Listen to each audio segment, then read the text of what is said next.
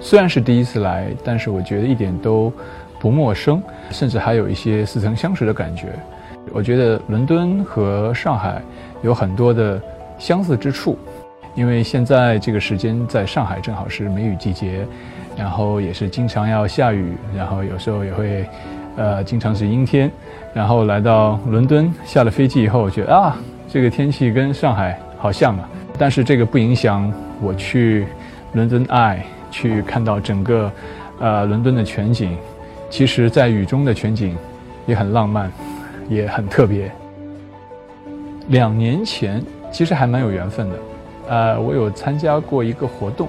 在那个活动里面呢，我有了解到了一些呃英国比较传统的当地的文化，然后呢，我也知道了，呃，在爱丁堡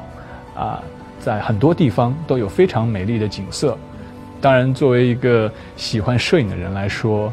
呃，对于美丽的景色都是。非常非常的向往的，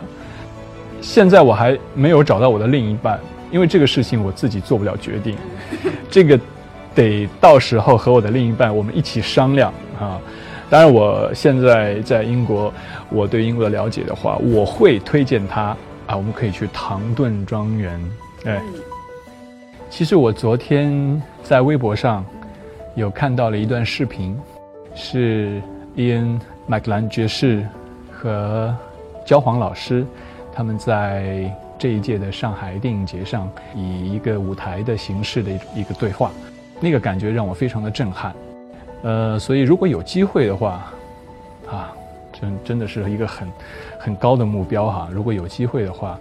呃，能够和伊恩爵士有合作、有学习的机会，那对我来说是非常大的荣幸。嗯。呃，我看英超其实有很多很多年的历史了，呃，原因是为什么呢？是因为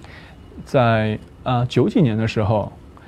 范志毅有登陆英超，去到的是水晶宫队，嗯，然后